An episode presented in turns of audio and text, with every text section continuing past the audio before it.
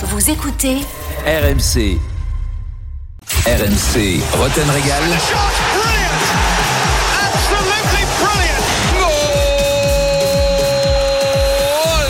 le multiplex européen. Alors on salue nos correspondants de Ligue 1 qui d'habitude euh, sont là pour le multiplex Ligue 1 à 19h. Ils sont tous en train de se reposer. En repos. Ils sont remplacés par nos spécialistes du foot européen. Julien Laurence en Angleterre. Salut Julien. Salut à tous. Polo Breitner Salut pour l'Allemagne. Salut Polo. Bonsoir euh, mon cher Jean-Louis, bonsoir tout le monde. Et Johan. Crochet pour l'Italie. Salut Johan. Bonsoir à tous. Alors on va revenir avec vous Salut, sur l'actu de vos sélections, évidemment, et sur votre actu du moment. Mais d'abord quand même, euh, et ça va être intéressant d'avoir votre avis euh, euh, et votre point de vue euh, de, de vos pays respectifs. La France est-elle, reste-t-elle le favori numéro un pour l'Euro? 32-16 pour en débattre. Jérôme, tu réponds oui ou tu commences à avoir des doutes de plus en plus vu la, la progression de certaines sélections et est-ce que tu vois des bleus? Ouais, bon, la progression. euh, après, ça n'empêche que les matchs, quand ça compte, la, la, la compétition, euh, il y a une préparation euh, qui est tout autre, et donc, euh, donc tu peux pas trop, euh, trop euh, euh, imaginer ce qui peut, ce qui peut se passer à travers les dernières prestations des, des équipes. Ce qui est sûr, c'est que l'équipe de France sera euh, logiquement favori pour l'Euro parce qu'elle est championne du monde, et, euh, et donc euh, ça, il faudra l'assumer. Après, de là à dire, euh, on l'a, on, on l'a, on l'a encore dit sur la première heure, que euh, l'équipe de France euh, euh, domine euh, euh, son sujet, maîtrise tout. Non, il y a des manques. Mais ce qui est sûr aussi, c'est que les manques, c'est surtout contre les petites équipes qui sont très regroupées. Après, euh, quand tu regardes les dernières prestations contre des grosses équipes, l'équipe de France a souvent été là, quoi. Ouais. Donc, euh, donc euh, là-dessus, euh, c'est pour ça qu'elle part encore avec avec euh, avec de l'avance sur sur le- bah, les nations dont on va parler avec euh, avec Polo, Julien et et Johan. Captain, tu veux ajouter un mot? Oh bah tout simplement, oui, elle est favori puisqu'elle est euh, championne du monde. Est-elle la meilleure actuellement? Non, euh, incontestablement. Ouais. Ce n'est pas la meilleure sélection européenne. Tu te citerais qui comme euh, meilleure sélection? Oh, je pense qu'il y en a beaucoup. Je pense que l'Allemagne s'est refait une santé. Je pense que l'Italie re- euh, l'Italie revient en bon niveau. J'ai- J'imagine qu'un jour la Belgique euh, confirmera le, le talent de ses joueurs. Je pense que l'Angleterre est aussi euh, revenue une, une, une grande nation, euh, une grande sélection. Il y a beaucoup. Ouais, bon, ça beaucoup fait longtemps de qu'on le dit ça aussi. hein. Bah, on va en reparler avec Julien dans une seconde, mais euh, juste sur ce point de vue, la France favorite, c'est le cas dans vos pays euh, respectifs aussi, Euh, messieurs, Polo en Allemagne? La France a une énorme cote depuis quelques années. On va pas revenir à 1998, mais ce qui euh, plaît énormément en Allemagne, un, c'est le sélectionneur qui est très critiqué chez nous. C'est-à-dire qu'on ne parle pas de style de jeu évidemment, mais c'est qu'il est quelque part un peu allemand. J'ai parlé des Allemands des années 70-80, c'est qu'il a transmis à ses joueurs cette volonté de systématiquement gagner. Et ça fait beaucoup, beaucoup parler en Allemagne. D'ailleurs, il y a un énorme respect entre Didier Deschamps et Joachim Löw d'ailleurs à ce niveau-là. Et le, le et si tu veux, la France aujourd'hui est la référence euh, parce qu'ils sont évidemment, comme l'a dit, euh, comme l'a dit Captain, ils sont champions du monde, ils sont champions, euh, je sais même plus, ils sont champions du monde, oui c'est ça. Et ils ils sont dans le groupe de l'Allemagne, ne l'oublions pas. Mais ça se joue en Allemagne. Et donc si je m'arrête juste à ta question, en effet, la France est considérée comme le favori pour l'Euro 2021. Même chose en Italie? Même chose, ouais, c'est clairement l'équipe de France est clairement la favorite. Euh, je regardais un petit peu les, les enquêtes qui étaient faites et euh, la France arrive euh, tout en haut, un peu devant l'Angleterre et la Belgique. On parle pas trop de, de l'Allemagne et de l'Espagne en, en Italie. Et euh, pour rebondir sur ce qu'a dit Polo, vous savez qu'en Italie, Didier Deschamps est, est très connu, est passé par le championnat italien et cette culture de la gagne, comme on l'appelle un peu euh, habituellement, bah, ça plaît beaucoup aussi aux Italiens et ça fait un argument supplémentaire parce qu'il y a le réservoir de joueurs, il y a le fait qu'ils soient euh, évidemment champions du monde, il y a le vécu ensemble qui est très important comparé à l'Italie par exemple. L'Italie n'était pas la Coupe du Monde 2018, la France l'a gagné, donc il y a un vécu international euh, qui est beaucoup plus important en France qu'en Italie. Donc c'est Mm. clairement l'équipe favorite pour la- pour l'Euro. Et côté anglais, Julien, pour conclure le tour Même chose, favori chez les bookmakers, déjà en tout cas certains bookmakers, favori aussi chez les observateurs, euh, les journalistes et autres joueurs, entraîneurs. C'est vrai qu'elle impressionne par son efficacité, pas par le style de jeu, mais ça ils s'en fichent les Anglais un petit peu, Euh, mais par l'efficacité et puis bien sûr par Kylian Mbappé. Et les Anglais partent du principe qu'une équipe avec Kylian Mbappé, elle doit être favorite pour toutes les compétitions pour lesquelles elle va jouer. Donc voilà.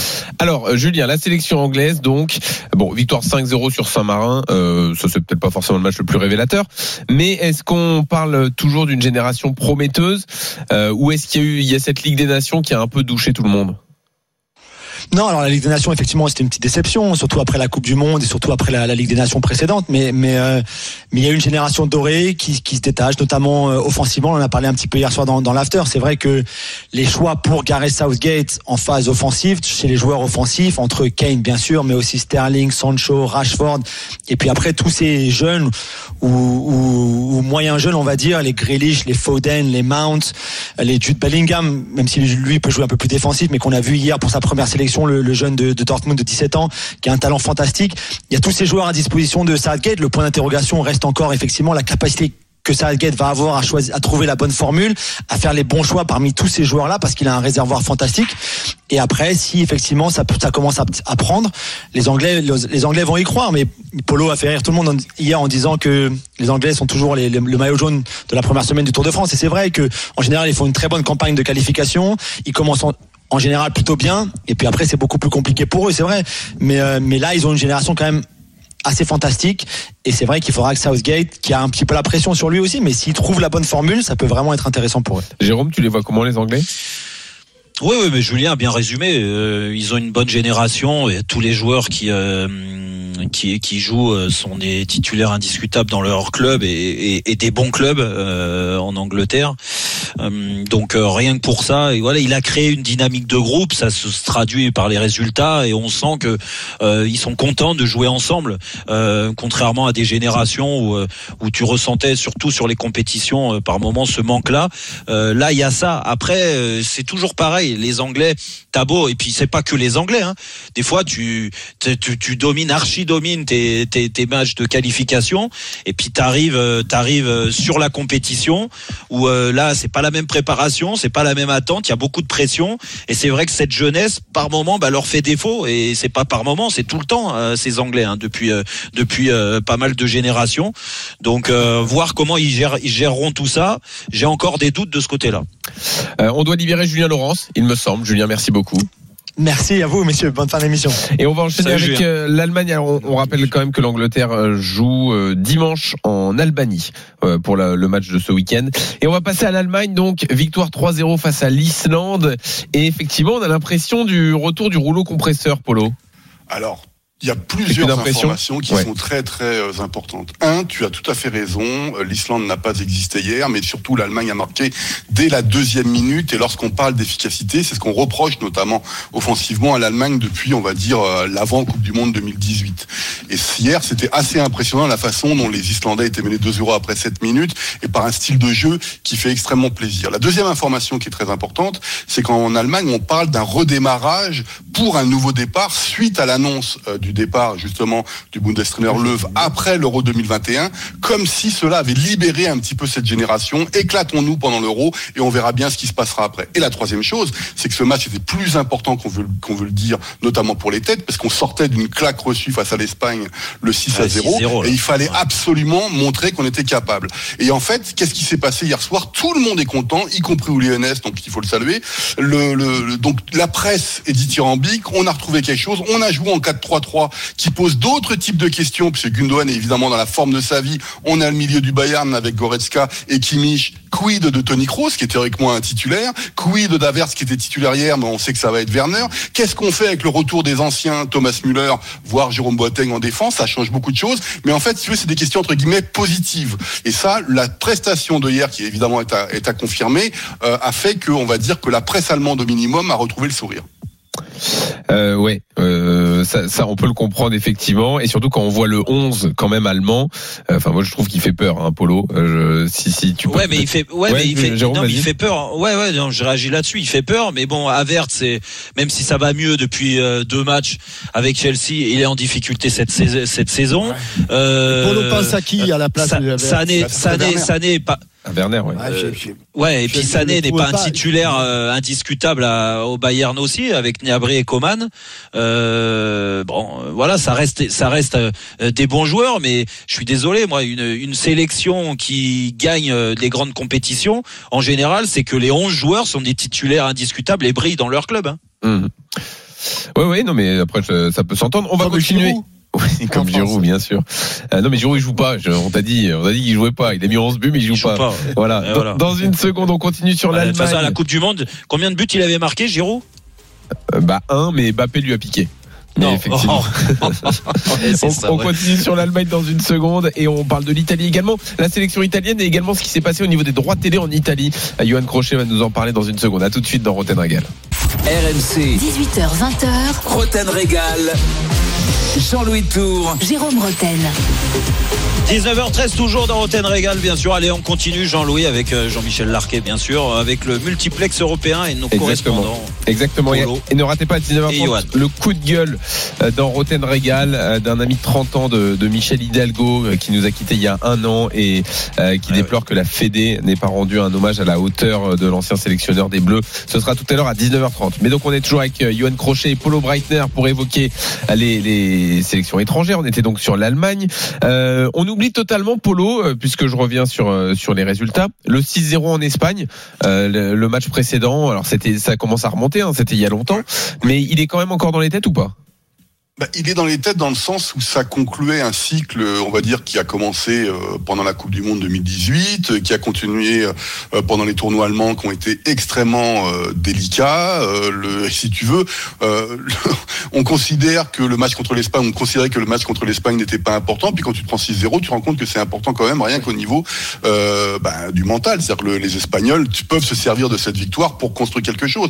Alors le celui qui a le plus le plus dédramatisé, c'est évidemment Yogi Parce qu'il a considéré que ce n'est pas euh, que ça peut arriver une fois de temps en temps comme ça. Mais si tu veux, le problème c'est que depuis l'échec de la Coupe du Monde 2018, il a essayé différents schémas de jeu, il a essayé différents joueurs et on n'arrivait pas exactement à voir ce qu'il voulait faire. C'est-à-dire qu'on est passé d'une domination, de possession euh, euh, ultra, on va dire, de la de la de l'équipe d'Allemagne à un jeu entre guillemets à la française beaucoup plus solide où on se mettait en contre. Donc, si tu veux, c'est, tu peux pas du jour au lendemain changer comme ça. Il a évidemment banni entre guillemets les anciens, euh, Thomas Müller, euh, euh, Hummels, Boateng, etc. Certains sont partis d'eux-mêmes. Je pense à Mesut Özil évidemment. Mais si tu veux, on savait pas trop où il voulait aller. Et puis, euh, n'oublions pas que Yogi Löw, ça fait longtemps qu'il est là. Donc les gens, que lorsqu'ils ont reçu l'information comme quoi il arrive finalement arrêté après l'Euro Oui. 2021, eh ben on s'est dit ah peut-être que ça va être le moment de changer et de faire un petit spectacle lors de l'Euro 2021. Et donc cette défaite contre la 6-0 contre l'Espagne, euh, ça a permis, si tu veux, aux gens de se dire oula, on est encore friable.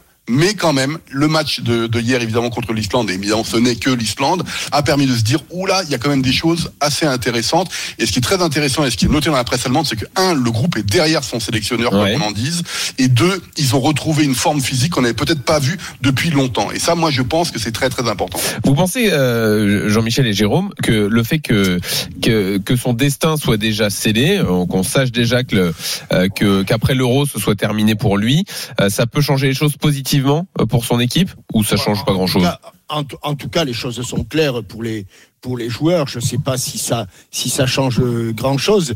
reste quand même que euh, c'était l'Islande. Euh, Je crois que l'équipe de France, euh, euh, lors d'une compétition officielle, avait réussi à mettre 5 buts à, à l'Islande. L'Euro hein, me 2016. semble-t-il, à l'Euro 2016. Donc euh, l'Islande, c'est quand même euh, 500 000 habitants et, et on peut pas avoir une sélection islandaise qui euh, tient la dragée haute à, une équipe qui a, je sais pas, 80 millions d'habitants en Allemagne, euh, C'est ça. à peu près, voilà.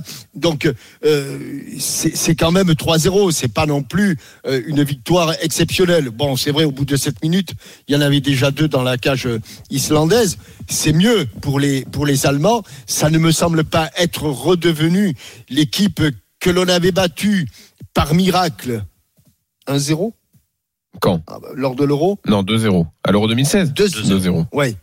2-0. Oui, mais bon, Par- par on, miracle, on avait galéré. euh, Ouais. Ouais. Ah oui, moi, oui. Ah oui, la France avait été supérieure. Moi. Ah bah oui. Bah, nous, pas- moi, en je- première mi-temps. Ah, la première je mi-temps, pense on qu'on avait plus avait- de leçon, Polo. Hein. Ah, je Oui, pense mais- qu'on avait un petit peu galéré. Enfin, peu importe, on l'avait, on l'avait gagné, mais l'équipe Ouais, me ouais. semblait euh, meilleure qu'elle ne l'est aujourd'hui. Euh, euh, il me semble que l'équipe d'Allemagne est sur le chemin du renouveau. Elle n'est pas encore la grande Allemagne que j'ai connue euh, lors de la Coupe du Monde au Brésil, par exemple. Ouais.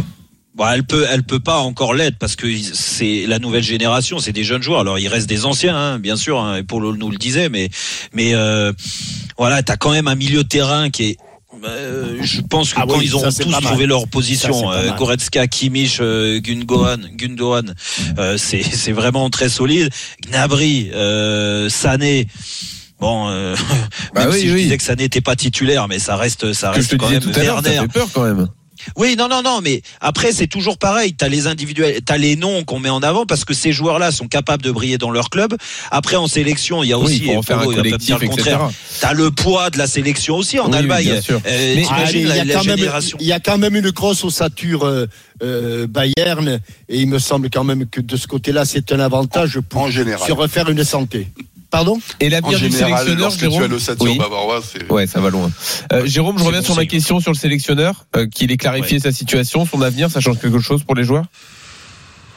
Euh, ouais, bon, il était temps, hein, de toute façon, parce que, parce que. Ah, mais du coup, c'est plus un sujet. Euh, euh, son Oui, avenir, le fait qu'il soit là depuis trop longtemps, qu'il soit usé, etc. Enfin, j'imagine que c'est moins un sujet en Allemagne. c'est- Alors c'est moins ouais, un sujet en Allemagne. Pardon, monsieur. Vas-y, vas-y, vas-y, Polo, vas-y, c'est- passé à moins un sujet en Allemagne parce qu'en fait, euh, Jérôme l'a très bien dit, euh, ça suffisait. Quoi. Le, le- le- la Coupe du Monde 2018, c'est compliqué. Les deux années après ont été compliquées, euh, notamment pour des pour des qualifs ou des matchs ou des matchs contre des grosses équipes, etc. Où on est que l'Allemagne est capable d'aller l'emporter aux Pays-Bas, puis ils font n'importe quoi à domicile. Il y a des choses comme ça qui fait que si tu veux, ce qui a été ressenti en Allemagne, c'est merci Yogi de nous avoir revenus sur le toit mondial en 2014, mais maintenant tu passes la main, quoi. C'est-à-dire et c'est ça qui qu'on attendait un petit peu. Salut, maintenant, Yogi. bah, Oui, le, le, Bien, le- le- bah, c'est comme ça. Joachim, c'est Yogi. Bien sûr, bien sûr. Bon. Ah oui. C'est un ami. C'est un ami. Et, et donc en fait, bon, évidemment aujourd'hui, il y a, il y a qu'est-ce qu'on va faire après 2021 Pour ça, c'est très spéculatif. Bon, moi, Ouais. je suis quasiment sûr que ce sera le l'actuel coach du 21 qui le sera d'ailleurs, le Stéphane Kunz qui sera euh, euh, Bundestrainer. Mais c'est Ah bon sûr que ça a fait du bien. C'est sûr que ça a fait du bien. Très bien. On laisse l'Allemagne de côté. On part en Italie. Ça vous va? Victoire Oui, oui, 2-0 vas-y. sur l'Irlande du Nord, donc. Et, et je regardais l'Italie qui enchaîne pas mal de victoires quand même, Johan. hein. Ouais, bah ils en ont enchaîné 10 lors de la phase de qualification à l'Euro, 10 victoires en 10 matchs. C'était alors certes, c'était pas un énorme groupe puisque je rappelle, il y avait la Grèce, la Bosnie, la Finlande, euh, le Liechtenstein aussi de, de mémoire, mais bon, quand même 10 victoires en 10 matchs, c'est assez rare pour être Ah, nous, on est sûr de pas le faire là, sur cette campagne. Ouais, exactement. Et, et l'Italie, c'est peu habituel aussi euh, en phase de, de qualification. Euh, ce qui est intéressant, c'est ce qu'a mis en place Mancini, c'est-à-dire que rappelez-vous qu'il arrive après l'énorme échec. Um. Bah, de 2017, c'était les playoffs euh, pour la qualification à, la Coupe du Monde 2018. L'Italie ne fait pas la Coupe du Monde. C'est un vrai problème. Il y a un énorme échec. Il y a même un désamour avec les, les supporters. Et, et Mancini arrive à amener des, des jeunes joueurs, amène du jeu, amène une équipe un peu plus proactive avec de la prise de risque, avec euh, un football assez attractif. Et, et en fait, ça a matché assez vite. Et, et notamment, les jeunes joueurs se sont très vite euh, euh, appropriés cette équipe nationale. Je pense à Nicolo Barella, je pense même à, à hum, Locatelli qui est arrivé il y a pas très très longtemps, euh, euh, Spinazzola sur le côté gauche, Donnarumma dans les buts, c'est réglé. Il a très bien pris la suite de, de Buffon, Lorenzo Insigne qui est devenu un, patron aussi euh, de cette équipe-là. Donc il y a tout un travail qui a été fait de manière très intelligente et très fluide en fait, et ça donne, ça porte ses fruits. Alors là, le match contre l'Irlande du Nord, honnêtement, bon les les Nord-Irlandais sont, sont venus avec euh, une défense à 5, avec euh, beaucoup de densité, etc. Ils ont plié ça en première mi-temps euh, grâce à des buts de notamment d'Immobilier et, de Berardi, mais la deuxième mi-temps était plus poussive. On a senti une Italie qui essayait de gérer, sauf qu'elle sait pas gérer encore. Elle n'a pas le l'expérience pour le faire, le vécu international. Euh, prenez des joueurs comme Locatelli, comme Barella, comme même Lorenzo Pellegrini de la Roma. Euh, quelle est la réelle expérience, rien que européenne, au-delà même d'international, de ces joueurs-là qui étaient les Ouais. titulaires au, au milieu de terrain? ouais. Donc, euh, euh, même de Domenico Berardi, etc. Donc, euh, donc voilà, euh, Mancini. Mais le milieu, là, Yo- Johan, je te coupe, mais le milieu qui a été euh, mis en place là euh, contre l'Irlande du Nord, donc c'est euh, Locatelli, Verratti et Pellegrini, c'est ça? Pellegrini, ouais. C'est ça. En fait, il y avait pas. Si la question, je- j'essaye de devancer ta question sur Barella, peut-être. Ouais, ouais, ouais, ouais, ouais, vas-y. En fait, si tu veux, il est arrivé après les autres au rassemblement parce que il y avait beaucoup de cas de Covid. Et en fait, ils ont eu euh, l'autorisation des autorités sanitaires euh, italiennes pour se rendre euh, au stage un peu à la dernière minute. Donc il n'a pas voulu le mettre sur ce match-là titulaire. Il est rentré euh, en deuxième mi-temps. euh, il est rentré à l'heure de jeu. Mais euh, voilà, ça veut pas dire que Barella a perdu sa place. Bien au contraire. Non, non, non, non, non, mais c'est ça. Non, non, c'était. Et Jorginho, J'étais lui, étonné de pas le voir. et Jorginho lui était absent. Il n'est pas au rassemblement, donc euh, donc voilà. Donc c'est pour ça qu'il y avait un, un milieu de terrain un peu new look qui a pas forcément été exceptionnel. Euh, c'est plutôt Mhm. devant que ça a été plutôt pas mal avec Lorenzo Insigne notamment. Florenzi fait un bon match, mais euh, mais voilà, c'était une victoire euh, tranquille. On attend de voir. De toute façon, ce groupe-là, je suis pas sûr qu'il nous apporte beaucoup de réponses parce que au-delà de au-delà de, de ce match contre euh, contre l'Irlande du Nord, il y a ensuite euh, la Lituanie, la Bulgarie, la Bulgarie dimanche, la Lituanie mercredi prochain, et ensuite, par contre, il y a un révélateur qui devient un peu plus intéressant avec la Suisse. Très bien. Vous voulez ajouter un mot sur l'Italie, messieurs? Non, non, moi, Ah, on, je, est quand je- même, on, on est quand même loin des, on est quand même loin. euh, je- Johan, c'est dommage, mais on est quand même loin des, des grandes, des grandes équipes de, de, de l'Italie. Et ils ont besoin quand même de retrouver quelques, quelques grandes stars. Euh, bon, on va pas, on va pas jouer les anciens combattants, mais bon, quand on, on voit l'équipe d'aujourd'hui et celle, et, et celle qu'on a connue auparavant, il y a encore un tout petit peu de chemin hein, à parcourir. Ah oui, oui, totalement. Tu as tout à fait raison, euh, Jean-Michel. Il y, a, il y a un vrai chemin encore à faire. Euh, et puis, il faut pas oublier que là, les stars, en quelque sorte, c'est la charnière centrale. C'est Chiellini, Bonucci, c'est-à-dire des, des joueurs Ah, d'un les statut vieux. international. Et c'est les vieux, donc ils vont pas tarder à passer la main. Comme sur RMC. Donc, il va falloir trouver aussi une nouvelle assise défensive. Donc, il y a encore Ouais. un long chemin, mais c'est prometteur. Euh, très bien. Et puis, Johan, profitons de ta présence quand même, parce qu'il y a eu une nouvelle euh, importante. Euh, ça pourrait peut-être avoir des conséquences à un moment sur d'autres marchés, mais donc il y a eu euh, l'appel d'offres pour les droits télé en Serie A pour la période 2021-2024. Non. Et, oui, Captain. Et alors, c'est Oui. pas, Mediapro qui a gagné. Euh, non. Ah. et, et c'est un euh, une, une plateforme de streaming qui a gagné Dazone. Exactement. Alors pour info, Jean-Michel, Mediapro a fait une offre sur les droits internationaux pour euh, la Serie A. Voilà, petite info au passage. Mais oui, c'est Dazone qui a remporté les droits euh, nationaux, euh, 840 millions d'euros. Alors ils ont pas tout. Ils ont 7 matchs en exclusivité et 3 en co-exclusivité, donc ils ont quasiment tout. Mais ils ont euh, offert 840 millions d'euros. Il reste un petit paquet à, à obtenir, c'est les trois matchs en co-exclusivité. Qui va les diffuser Sky euh, Italie, qui est le partenaire historique, ça fait 20 ans qui diffusait euh, la Serie A, a proposé 70 millions d'euros, mais ça négocie. Ça n'a pas été accepté aujourd'hui, sachant que l'appel d'offres, euh, la validité se termine lundi. Donc si lundi on n'a pas d'accord sur ce paquet-là, il est remis en jeu sur un nouveau euh, nouvel appel d'offres, pardon.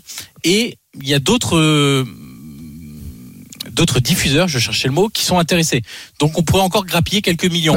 Mais pour vous faire simple, il y avait 973 millions d'euros entre 2018 et 2021. Là, aujourd'hui, alors, il y a 840 millions d'euros, 70 millions d'euros à peu près 70, garantis par Sky, mais ça 910. peut être un peu plus. 910, mais Jean-Michel, il y a un truc que les, les gens oublient, c'est que entre 2018 et 2021, la Serie A versait 55 millions d'euros à Infront, qui avait agi comme conseiller lors de l'appel d'offres précédent. Ouais. Et là, ils ont fait 100 Infront. Donc tu rajoutes encore 55 millions d'euros que tu ne vas pas dépenser, et tu arrives quasiment à ce qui était proposé avant. Et Oui, la seule crainte qu'il y a, la seule crainte qu'il y a sur euh, Dazone, c'est les infrastructures en Italie. Alors, ok, ils se sont associés à Telecom Italie, Team, mais en Italie, vraiment, les infrastructures Internet sont bien loin de certains pays européens, à commencer par la France, par exemple. Ouais. Donc, il y a quand même Et une petite crainte sur est-ce qu'on va vraiment recevoir euh, les matchs du championnat italien en bonne qualité, sans bug, etc. Et Il y a, il y a quand Ah. même petite crainte sur le passage au 100% En noir et blanc, en noir, en noir et blanc, c'est bien en noir et blanc. Ouais, Polo. ouais. Bien sûr, Polo. Un euh, Dazone, bon, moi je suis un grand fan de Dazone, hein, par exemple, au niveau de la, Ils font du très bon de boulot la en Italie aussi. qualité, de qualité, euh, formation des images, etc. Euh, la deuxième chose, c'est ce que dit Johan est très important, mais ça confirme ce qui s'est passé en Allemagne, où on savait pas trop si c'était entre guillemets une défaite ou pas la baisse des droits de télé euh, de, pour l'année prochaine, à partir de l'année prochaine, 2021-2025. Ils avaient baissé de 5%, euh, de 5% en globalité par rapport à 2017-2021. Ce que je constate, c'est que la pandémie et choses comme ça fait que comme si on avait atteint un plafond de verre au niveau des droits de télé nationaux, en tout cas. C'est-à-dire que ça se Ça joue à presque rien, Ouais. en fait. Ouais, ouais. Mais plus. tu sais, Polo, qu'en Italie, il y a plein de présidents qui ne pensaient pas arriver à un tel montant. Exact. Et ben c'est la même chose en Allemagne. Les 5% de baisse, si tu veux, c'était considéré comme un miracle. Quoi. D'accord. Merci messieurs, c'était Merci. passionnant. Johan Crochet, Ah, On est on à Brunner. 5%, mais on n'est pas à 5%. Nous, on est- Ah nous on est un peu plus que 5%. Ouais. Mais il y a eu, il y a eu- Un peu a eu plus. d'autres problèmes, il y a eu d'autres soucis. Nous, je crois que le plafond de verre, il a On craqué, nous. Ouais, c'est ça. Il Euh, a explosé, ouais. On revient, nous c'était le plancher de verre qu'on avait explosé, donc euh, on a dû creuser. ouais. Dans une seconde, la Fédération française de foot a-t-elle un problème avec son histoire? Michel Hidalgo nous a quitté il y a un an. Très peu d'hommages rendus pour le sélectionneur. On en parle dans une seconde dans Roten Régal. À tout de suite.